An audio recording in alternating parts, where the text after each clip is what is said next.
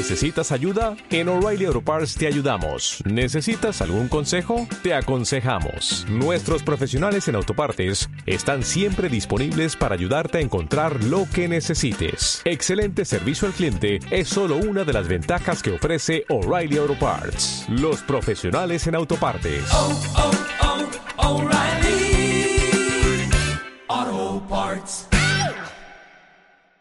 Echamos un vistazo también a los mercados, lo hemos hecho en tiempo real, se lo estamos contando, pero como todos los miércoles también hay que buscar las explicaciones y saludamos a Roberto Moro de Apta Negocios. Roberto, muy buenas noches. Hola, buenas noches, ¿qué tal? Bueno, estamos ya a mitad de semana con esa reunión de la Reserva Federal eh, ya terminada, con la campaña de resultados a este y al otro lado del Atlántico. ¿Y cómo lo ves?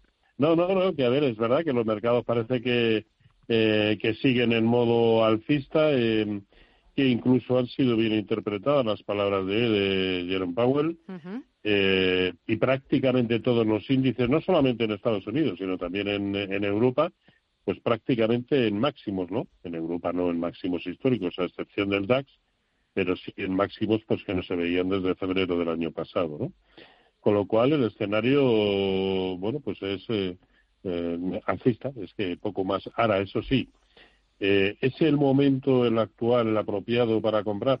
Pues a ver, el Dow Jones está a un 1% de sus máximos históricos, el S&P 500 está justo en ellos, el Nasdaq 100 está a un 0,6% de sus máximos históricos, el de semiconductores de Filadelfia a un 1,5%, el Russell 2000 a un 1,5%, eh, es decir, eh, bueno, no, a un 3%. Es decir, estamos en resistencias y aquí lo que nos dicen los manuales de toda la vida es que en resistencias no se compra el DAX, está prácticamente en sus máximos históricos. El CAC 40 ha cerrado donde lo hizo hace algo más de una semana, el Eurostox 50 muy próximo a esos máximos de hace una semana.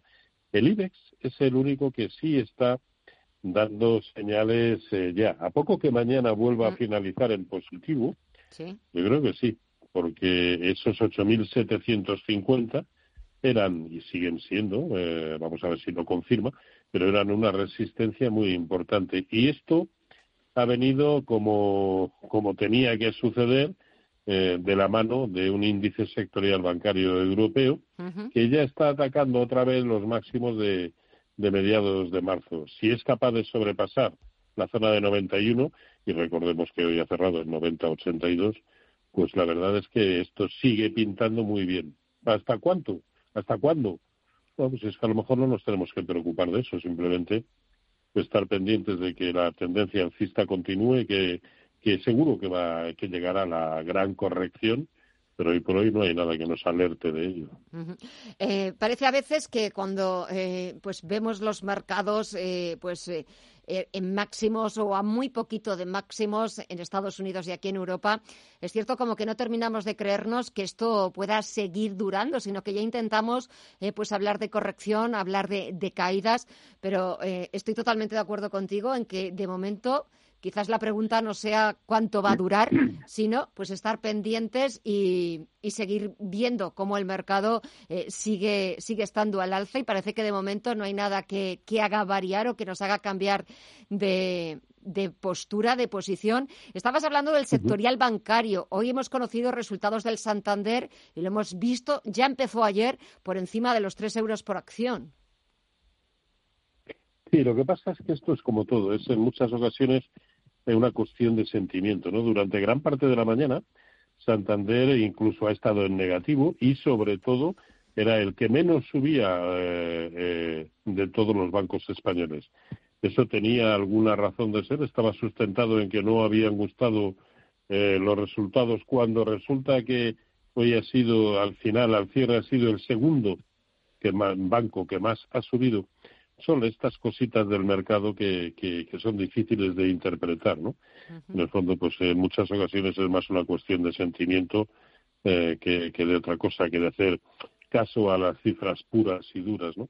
Yo siempre he dicho que si tuviera un, un topo que me fuera eh, informando pues media hora antes de que se publicaran los resultados en cada una de las empresas importantes del mercado español o mundial, eh, y estoy convencido de que no sería capaz de ganar dinero en base exclusivamente a conocer con anterioridad los, los, los resultados trimestrales. Estoy convencido. Porque en el fondo no deja de ser más que una cuestión de, sentimiento. Y cuántas veces eh, lo que en un principio es mal interpretado, el mismo día o al día siguiente supone una subida de un 6 o de un 8% y viceversa. Exactamente. Bueno, es la grandeza y la miseria de la bolsa, yo creo que. Pero, por, eso, claro, pero por eso también nos gusta. Sí, sí, sí, sin, duda, sin duda. Y, y bueno, como usted decía hace, hace un momento, ¿no? En el fondo es normal que todos, como consecuencia de nuestros análisis o de nuestra experiencia, tengamos un determinado escenario en la cabeza pero ir contra el mercado nunca nunca eh, tiene buenos resultados y se lo dice alguien eh, que, evidentemente después de tantos años en esto ha fallado unas cuantas veces bueno pero también a veces es necesario fallar para para seguir por el camino correcto y sobre ah, todo ah, para claro para darse cuenta eh, de que al final ir contra el mercado es tontería entonces, pues eh, si sobre todo se quiere ganar, claro, Eh, seguir con es muy gratificante, claro. es muy gratificante acabar ganando dinero en el lado que a nosotros nos parecía más probable. Eso es como el dicho, ¿no? jugar al póker de la leche, ganar, pues ya tiene que ser el, como el copón, ¿no? Pues, pues esto es lo mismo. Esto es lo mismo. Y a ver, para ganar como el copón, algún valor, algún sector, aparte de los bancos, que te haya llamado la atención, que te esté gustando últimamente. Mm, a ver, yo, es que creo que lo que he comentado antes, eh, me parece que hay que estar en el, en el cortísimo plazo eh, a la espera de que realmente todos los índices confirmen por encima de estos máximos en los que están ahora mismo y de ser así, no nos preocupemos, si van a aparecer tropecientos títulos susceptibles de entrada en compra. A mí ahora mismo me gusta en el momento actual el petróleo, perdón, el, oro. Creo que a estos niveles es una buena compra. Eh, y títulos en concreto, pues a ver, en el mercado europeo me gusta Capgemini, pero este es el que uno de los que siempre mencionamos y lo sigue haciendo de, eh, de fábula. Todo el sector del lujo, eh, Hermès, Kering, Louis Vuitton, L'Oréal, eh, Veolia tiene muy buena pinta, la, la, francesa. Yo el mercado español de momento y hasta confirmar que efectivamente esta resistencia queda superada, pues lo dejaría correr un, un poquito.